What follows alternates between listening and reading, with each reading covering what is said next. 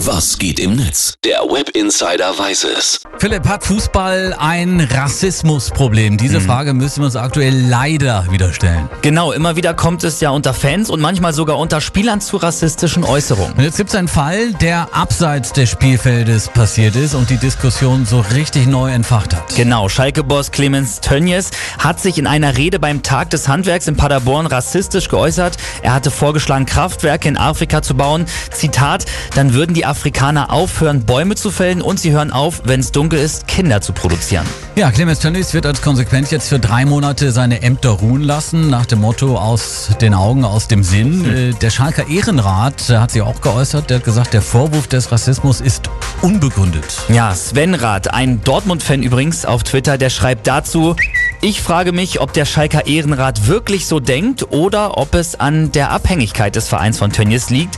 Beides ist nicht hinnehmbar. Da vergesse ich jede Rivalität, allen Schalker und Schalkerinnen ganz viel Kraft gemeinsam gegen Na, Rassismus. ist doch klar, ein gewisses Geschmäckle hat die ganze Sache auf jeden Fall, oder? Das stimmt. Auf der anderen Seite gibt es viele, ja, sehr, sehr, sehr fragwürdige Postings, die will ich jetzt auch gar nicht vorlesen. Marcel Hahn, der schreibt aber zum Beispiel bei Facebook hier, Tönnies ist kein Rassist. Er hat sich einfach unglücklich ausgedrückt. Da müssen wir unterscheiden und dann das Thema ruhen lassen. Wir müssen die neue Saison in Angriff nehmen und haben keine Zeit für solche Spielchen. Ja, das ist so eine Sache. Das Ganze, ja, ein bisschen hört es sich an wie eine schlechte Ausrede, oder?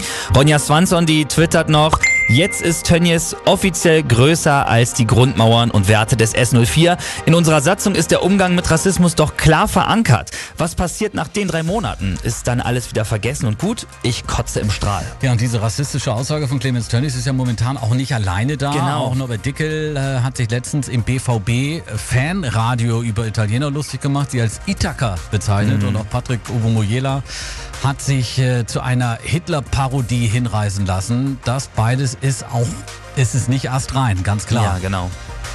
Da muss dann auch wirklich die Frage erlaubt sein, ob der Fußball trotz der vielen Kampagnen, die wir alle kennen, vielleicht ein Rassismusproblem hat. Ja, da ist auf jeden Fall noch ein bisschen was zu tun. Ne? Ja. Danke, Philipp, für den Blick ins World Wide Web. Gerne. Heute ernstes Thema.